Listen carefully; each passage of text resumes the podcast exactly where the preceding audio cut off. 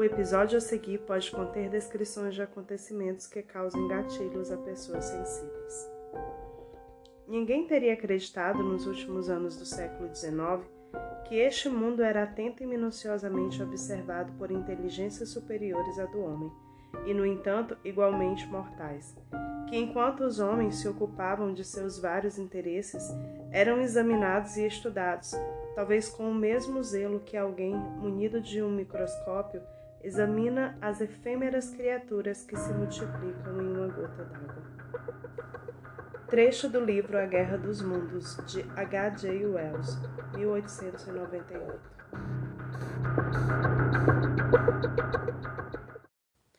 E aí, desgraçadinhos da cabeça, como é que vocês estão? Tudo bem com vocês? Hoje é quarta-feira e, como todas as quartas, nós temos mistérios, né? Tem episódio novo do podcast todas as quartas e sextas durante essa primeira temporada, que eu tenho um avisozinho para dar para vocês que nós estamos ampliando a primeira temporada. A primeira temporada deveria ter, desde o projeto inicial do podcast, 10 episódios. Mas eu recebi algumas sugestões de novos, novos casos que me chamaram muita atenção. E, tipo, eu não tinha como não trazer esses casos e eu sou muito ansiosa, então queria trazer logo para vocês.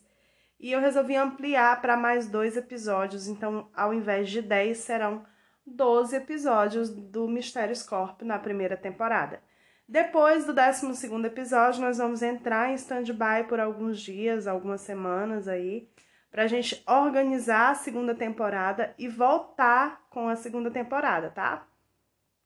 Antes da gente começar a segunda temporada, eu vou vir aqui provavelmente para conversar com vocês sobre como que vai ser o esquema dos episódios, se vai continuar sendo dois por semana se a gente vai lançar um episódio por semana e um especial por mês, que o especial por mês consistiria em um episódio é, mais aprofundado sobre um caso. Então, eu, eu quero fazer o seguinte: é, trazer um caso mais complexo e poder me aprofundar mais nesse caso. Então, eu teria um episódio mais, mais amplo, um episódio maior, que com certeza teria que ser dividido em duas partes, porque os nossos episódios já são grandes, né? A gente tem episódios aí, a média é 40 minutos.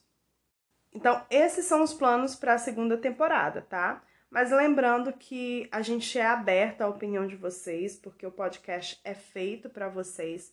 Então, se vocês quiserem dar alguma opinião, alguma sugestão sobre esse novo formato que vai iniciar a partir da segunda temporada, Podem entrar em contato com a gente no nosso Instagram, mandem um direct lá pra gente. É arroba Mistérioscorp, você pode entrar lá e dar sua opinião sobre o que você acha melhor, tá? Mas por enquanto, os planos são de que a gente faça realmente nesse novo formato. Uma vez por semana a gente vai lançar o episódio normal que a gente lança e a gente vai fazer um especial uma vez por mês que provavelmente vai ser dividido em dois episódios, né? Eles vão ser a parte do episódio normal da semana, tá, galera? Não vai ser assim substituir o episódio da semana pelo especial, não. Vai ser uma coisa à parte. E aí a gente vai lançar esse especial uma vez por mês, que vai ser um, um, um episódio maior, mais aprofundado, com mais riqueza de detalhes sobre os casos mais complexos, porque na verdade tem muitos casos que eu quero trazer aqui para o podcast que eles são muito complexos e que tem muitas nuances. E aí fazer um episódio, sei lá, de 40 minutos é, ia ficar muito superficial. E fazer um episódio muito longo, sei lá, de duas horas, eu acho que também não. Assim, não rola, sabe? Não ia ficar legal, ia ficar muito maçante, cansativo e tal.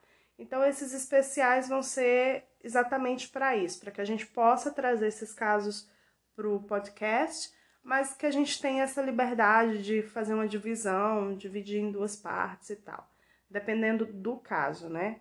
Alguns casos talvez a gente consiga fazer aí em uma hora, uma hora e vinte de, de episódio, mas alguns talvez ultrapassem isso e aí já fica muito extenso para botar em um episódio só e a gente faz essa divisão, tá? Então, era isso que eu queria trazer para vocês aqui nessa introdução. Agora a gente vai falar sobre o caso de hoje, tá? Que é um caso assim que me fascina muito, que eu já conheço há algum tempo e que sempre que eu leio alguma coisa sobre ele eu fico tipo, mano, como pode isso ter acontecido de verdade? Que é a Guerra dos Mundos de Orson Welles, né? Que foi o maior caso de histeria coletivo já registrado no mundo. Aconteceu nos Estados Unidos na década de 30 e é o maior caso de histeria coletiva é, já registrado no mundo. E hoje a gente vai esmiuçar esse caso, entender o que, é que aconteceu, quais foram as consequências dele é, para a sociedade da época, né, para os Estados Unidos, mais especificamente ali para a região de Nova York e Nova Jersey, que foi aonde teve um impacto maior é, esse caso. Entender também, eu acho que debater um pouco sobre a mensagem que esse caso pode trazer para a gente nos dias atuais. Então, mais no final do episódio, a gente vai conversar, bater mais ou menos um papo sobre isso, tá? Mas vamos ao episódio, que senão essa introdução fica enorme, né? Porque eu falo muito, então às vezes eu começo a falar e falo, falo, falo, falo mais do que deveria. Então vamos direto ao caso para a gente não deixar essa introdução enorme, tá?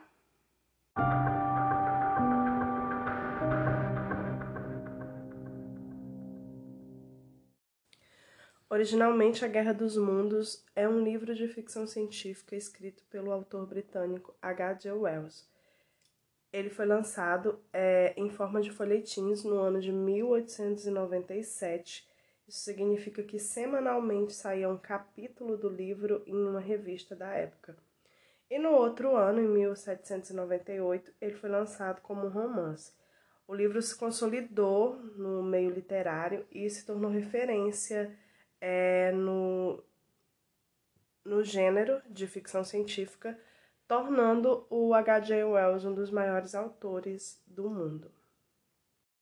A Guerra dos Mundos conta a história de uma invasão alienígena à Terra, em que seres extraterrestres com superinteligência invadem o nosso planeta com a intenção de usar os nossos recursos naturais.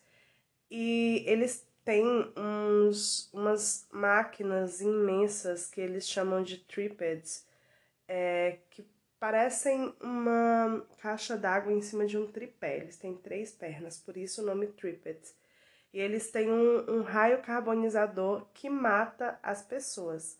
Então, eles chegaram na Terra e começaram a matar todo mundo para poderem utilizar os recursos da, da natureza que a gente tem. Esse livro, óbvio, como grande clássico que é, foi a, adaptado diversas vezes para os diversos meios. E a adaptação mais recente de Guerra dos Mundos é o filme de 2005 do Spielberg, que é protagonizado pelo Tom Cruise e conta essa história. E o Tom Cruise está lá com os filhos dele, de repente ele começa a ouvir algumas coisas, ele sai para conferir e percebe que a Terra está sendo invadida por alienígenas. E aí eles vão é, procurar um lugar seguro para se esconderem, para ficarem e começam a viajar e tal.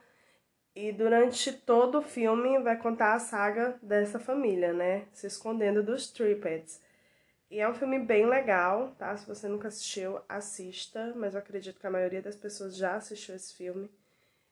Só que muita gente não gosta do final do filme, mas assim, é, é o final que tem no livro também, né? É o mesmo final criado pelo autor, pelo George Wells só que, assim, no livro é óbvio que tem muito mais explicação de por que aquilo acontece. No filme é dado de uma forma mais é, sintetizada, então fica meio sem fazer muito sentido. Só que no livro tem mais detalhes. É óbvio que toda adaptação cinematográfica se perde muita coisa dos livros e isso é absolutamente normal. Em 1938, uma adaptação do livro A Guerra dos Mundos para a rádio é, transformou os Estados Unidos em um cenário de histeria coletiva. E esse foi o episódio de histeria coletiva mais famoso do mundo, já documentado até hoje, o maior é, episódio de histeria coletiva que já foi documentado até hoje. Antes da gente entrar no que aconteceu naquele dia de 1938, naquela noite, eu quero fazer duas ressalvas para vocês, para que a gente consiga entender o que aconteceu e os motivos por que aconteceu. Primeiro, a gente vai entender o que é histeria coletiva, porque para a gente falar sobre isso, a gente precisa saber o que, que é. Histeria coletiva, histeria em massa ou doença psicogênica de massa é um distúrbio psicológico ou psicossomático que atinge um grupo de pessoas ou uma população ao mesmo tempo e que pode estar relacionado a sintomas físicos ou comportamentais. Então, um determinado grupo ou uma determinada população, por algum motivo, é atingido é, por algo que faz eles terem sintomas parecidos, porque pode ser físico, você pode ter uma espécie de doença psicossomática que vai passando de pessoa para pessoa, porque a histeria coletiva ela é extremamente contagiosa, ou pode ser algo comportamental. A pessoa começa a fazer uma coisa e você também começa, e isso vai passando de pessoa para pessoa. A histeria coletiva ela é mais comum em grupos fechados, como funcionários de uma mesma fábrica ou jovens que estão dentro do mesmo internato de colégios internos, mas eles também ela também pode atingir a populações. O caso que a gente vai ver hoje atingiu uma população enorme, por sinal, que foi a população ali da região de Nova York, Nova Jersey. Então, ela também é mais comum em mulheres, mas pode sim atingir homens. No nosso caso de hoje, também nós temos um caso de histeria coletiva que atingiu ambos os gêneros, tá? E assim, gente, a histeria coletiva, ela está presente em toda a história da humanidade. Então, há registros é, de casos de histeria coletiva desde a Idade Média.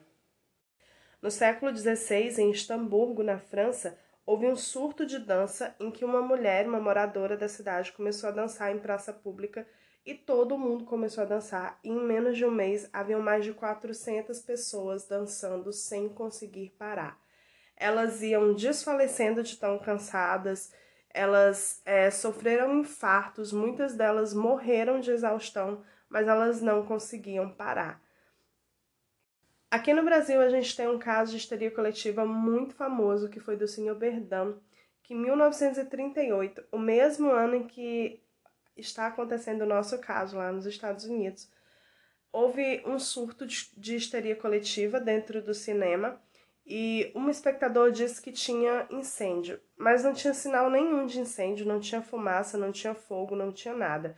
Só que as pessoas se desesperaram, saíram correndo, se pisotearam, algumas morreram asfixiadas, outras pisoteadas, e a, o resultado disso foi uma tragédia em que mais de 30, 30 pessoas morreram. Então, tipo, sem motivo nenhum, o cara saiu gritando que tinha fogo e todo mundo acreditou e virou aquele tumulto e as pessoas acabaram morrendo por causa disso. A outra ressalva que eu quero fazer com vocês é a respeito do contexto histórico que os Estados Unidos estavam vivendo naquele período. Por que, que eu quero falar isso? Porque os surtos de, de histeria coletiva, eles são mais comuns quando a população ou o grupo de pessoas atingido, ele está sofrendo um um período de ansiedade em que as pessoas estão muito ansiosas, estão preocupadas, passaram por algum trauma. Então, é muito mais comum que isso aconteça em períodos assim. Então, para a gente entender por que, que isso aconteceu, é bom a gente também saber o contexto histórico, o contexto histórico e social que os Estados Unidos vivia naquele momento. Em 1938, os Estados Unidos ainda sofria com os efeitos da Grande Depressão. O país passava por uma imensa recessão econômica que só passou, só acabou em 1945 com o final da guerra, quando os Estados Unidos se estabelece como uma das maiores potências econômicas mundiais junto com a União Soviética. Então, nesse período, nós tínhamos o desemprego acima dos 25%, no ano de 1938, as pessoas não tinham o que comer, as pessoas viviam na miséria e tudo isso causava um ambiente propício para que acontecesse algo do tipo que aconteceu. Nós também estávamos vivendo, o mundo vivia naquele ano, o ano que antecedeu o início da Segunda Guerra Mundial. Então vocês imaginam como estavam os ânimos da população naquela época, vivendo a maior crise econômica da história dos Estados Unidos e à sombra de uma guerra iminente. Então, eles ficavam sempre esperando por notícias ruins. E nessa época também, na década de 30, era a era de ouro do rádio. Então as pessoas, elas não tinham televisão em casa. A grande maioria da população não tinha televisão em casa. Até existiam televisões já, tá, gente, nessa época. Só que assim, era uma tecnologia ainda muito nova, não estava bem desenvolvida, então era muito caro. As pessoas que tinham eram só uma parte da elite e mesmo quem tinha TV costumava usar o rádio porque a TV ainda não tinha é, se desenvolvido tanto. Então a imagem estava sempre desincronizada da voz, do áudio. E não tinham programas tão atrativos na TV como tinha no rádio.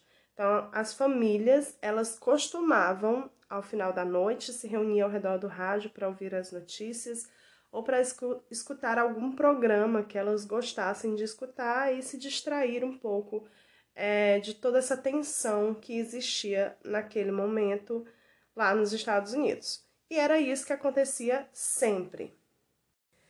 E foi exatamente por isso que na noite de 30 de outubro de 1938, a maior parte da população de Nova York e de Nova Jersey estava ouvindo o rádio, e por isso tantas pessoas foram atingidas por esse surto de histeria coletiva.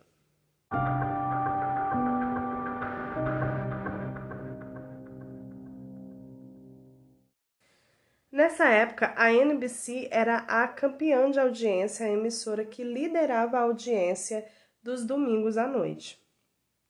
Ela tinha um programa de comédia que passava exatamente às 8 da noite e que todo mundo escutava como uma forma de se aliviar de toda a pressão que a população vivia naquela época. Aí a CBS, que era a, a emissora rival da NBC, ela lançou um programa também que era liderado pelo jovem Orson Welles, que não tem nada a ver em nenhum parentesco com o autor do livro, tá? É só uma puta coincidência que os dois tenham o mesmo sobrenome. E ele era um cara super criativo e tal, e eles faziam um programa também às oito da noite na outra estação, chamado The Mercury Theatre on the Air, que era uma espécie de teatro ao vivo na rádio em que eles ensinavam várias peças e adaptações. E no dia 30 de outubro era véspera de Halloween e o projeto do Wells era fazer uma adaptação escrita por ele mesmo do livro A Guerra dos Mundos. E foi assim que foi, exatamente às 8 da noite, ele inicia a adaptação de Guerra dos Mundos na CBS. O Orson Welles ele iniciou o programa é, dando um aviso de que aquilo se tratava de uma adaptação de uma obra de ficção e que nada daquilo era verdade. Em seguida, ele lê um prólogo contextualizando tudo, é, baseado na obra do Orson Welles, aliás, do H.J. Wells, desculpa, é porque dá para confundir porque os dois têm o mesmo sobrenome e fez todo um, um, início ali e avisou bem no início que aquilo não era verdade, que era ficção.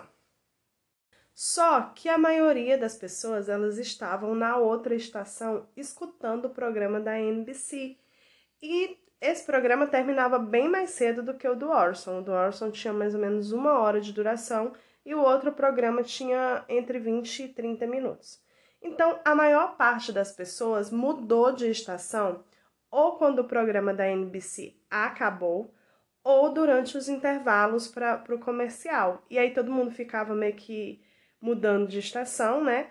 E acabou parando lá na CBS e caiu de paraquedas dentro da adaptação do Orson. O que mais pegou para que isso virasse o caos que virou foi que a adaptação dele parecia um programa jornalístico real. Começou como se houvesse um programa de músicas em que várias músicas estavam tocando e era interrompido periodicamente para que se desse um boletim informativo. Tipo o plantão da Globo, sabe? Que você tá vendo a novela, quando a gente via novela, né, gente? E aí você tá vendo a novela e de repente para tudo, sai aquela musiquinha do plantão e você já fica, caralho, aconteceu alguma coisa muito louca.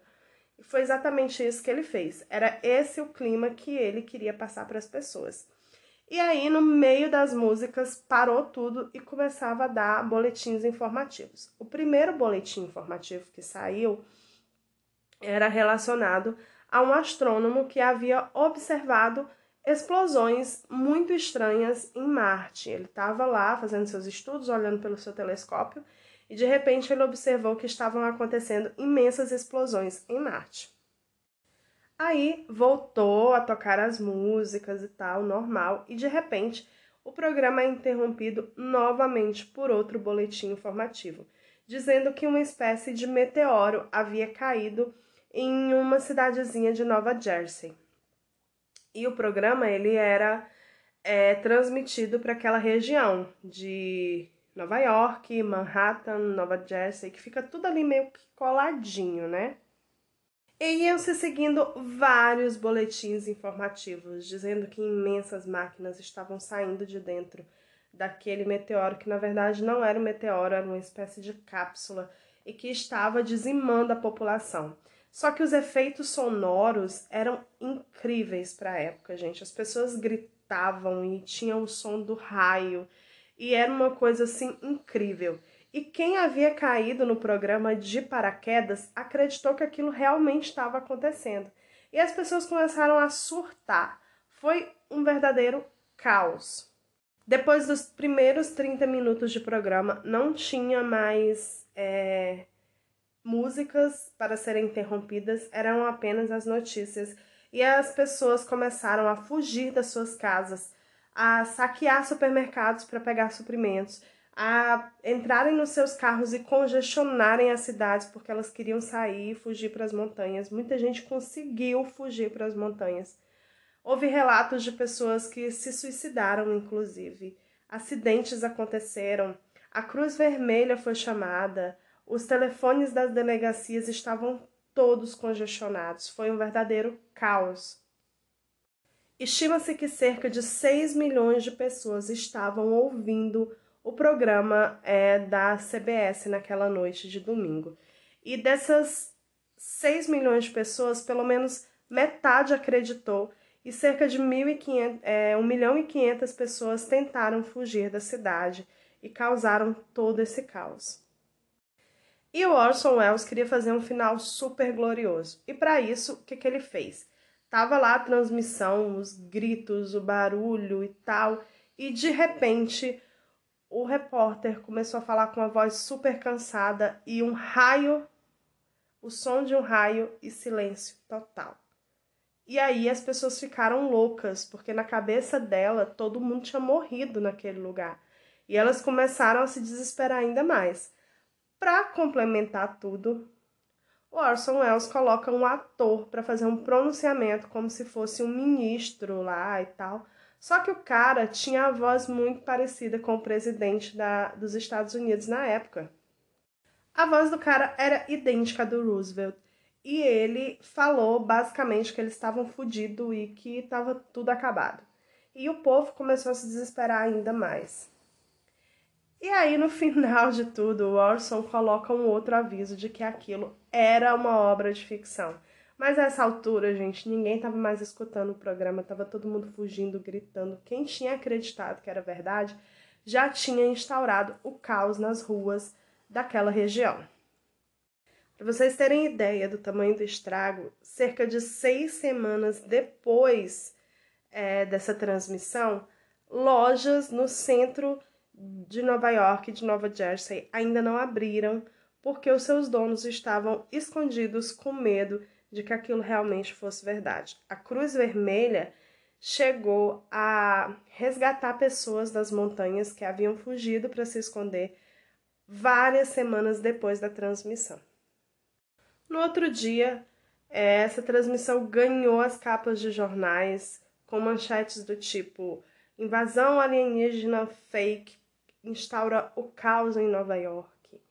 Outras diziam rádio e o seu poder de, de causar o caos. Então, Foi uma coisa assim absurda. O Orson e toda a equipe de produção dele foi chamada para prestar esclarecimentos, mas assim, eles tinham dado aviso de que aquilo era uma obra de ficção e as pessoas acreditaram que era verdade, então não tinha muito o que fazer, ele estava só fazendo o trabalho dele. E isso não foi tão ruim para o Orson Welles, não, tá, gente? Porque depois disso o programa dele subiu na audiência completamente, ganhou o programa da NBC e ele foi convidado para ser diretor de cinema, trabalhar no universo cinematográfico. E ele se consolidou como um dos maiores diretores do mundo, da história do cinema. Quem curte cinema já ouviu falar sobre o Orson Welles, porque ele tem um filme nos seus mais de 50 filmes que foram lançados. Um dos filmes dele é é considerado até hoje uma obra-prima e um dos melhores filmes da história do cinema. Esse filme se chama Cidadão Kane. E se você curte cinema, você já ouviu falar nesse filme ou você já viu esse filme, se você não viu, veja, por favor, porque é realmente uma obra-prima. E essa foi a primeira vez em que se questionou o poder das mídias e como elas poderiam influenciar as pessoas. Leis foram propostas para que isso não acontecesse novamente e até hoje esse questionamento ele está junto com a gente. Hoje a gente vive a maior era, o ápice, a era de ouro dos meios de comunicação. Nós temos é, comunicações em massa, a internet nos traz é, notícias em primeira mão, a, em tempo real, de tudo. E a gente, apesar de ter isso como um benefício, muitas vezes pode ser um malefício, porque o que a gente tem visto muito nos últimos tempos? O surgimento de fake news. E essas fake news são basicamente isso: notícias que se espalham e que não são verdade e que manipulam a população. E muitas vezes essa população cria um ambiente muito propício para histerias coletivas. Então, a gente tem aí pessoas que acreditam que vacina pode matar, a gente tem aí pessoas que acreditam que um vermífugo pode matar um vírus que os virologistas mais importantes do mundo não conseguem matar ainda. Então, tipo, essas fake news, elas se instauraram no ambiente da internet elas vão sendo propagadas, as pessoas vão passando nos grupos de WhatsApp, as pessoas vão passando no Facebook, no Instagram e muita gente acredita, cara. O foda é exatamente isso, porque a gente pode achar absurdo isso que aconteceu lá em 1938, mas se a gente traz para os dias de hoje, quantas pessoas acreditam nessas fake news absurdas? E hoje a gente tem muito mais condições de ter informação na mão da gente do que naquela época. Então não é tão absurdo assim que as pessoas realmente acreditassem que estava acontecendo alguma coisa muito séria naquele dia. Então, pessoal, esse foi o episódio de hoje. Eu acho essa história muito fascinante. Eu gosto muito dela. Foi um episódio um pouco mais leve do que os episódios que se seguiram, né, que a gente teve nas semanas passadas. Mas era uma história que eu queria muito trazer para vocês, porque eu acho muito interessante tudo que aconteceu naquela noite. E também é uma forma da gente refletir sobre essa questão das fake news e do que elas podem causar nas pessoas. Então é isso. Hoje é quarta-feira. Sexta-feira a gente tem outro, outro episódio do Mistérios. Na sexta-feira, o episódio é de True Crime. É um episódio muito foda que eu já tô com ele todo preparadinho, já vou gravar para vocês. E eu espero que vocês tenham gostado. Se você gostou, divulga o podcast para seus amigos, para sua família. Fala do nosso trabalho aí para para sua roda de amigos, tá? E dá essa moralzinha para mim. E até sexta-feira com mais um episódio do Mistérios.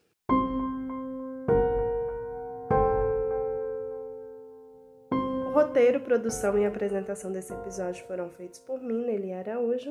Nos sigam também nas redes sociais, Instagram, arroba Mistérios Corp, Twitter, arroba Nelly Araújo 2.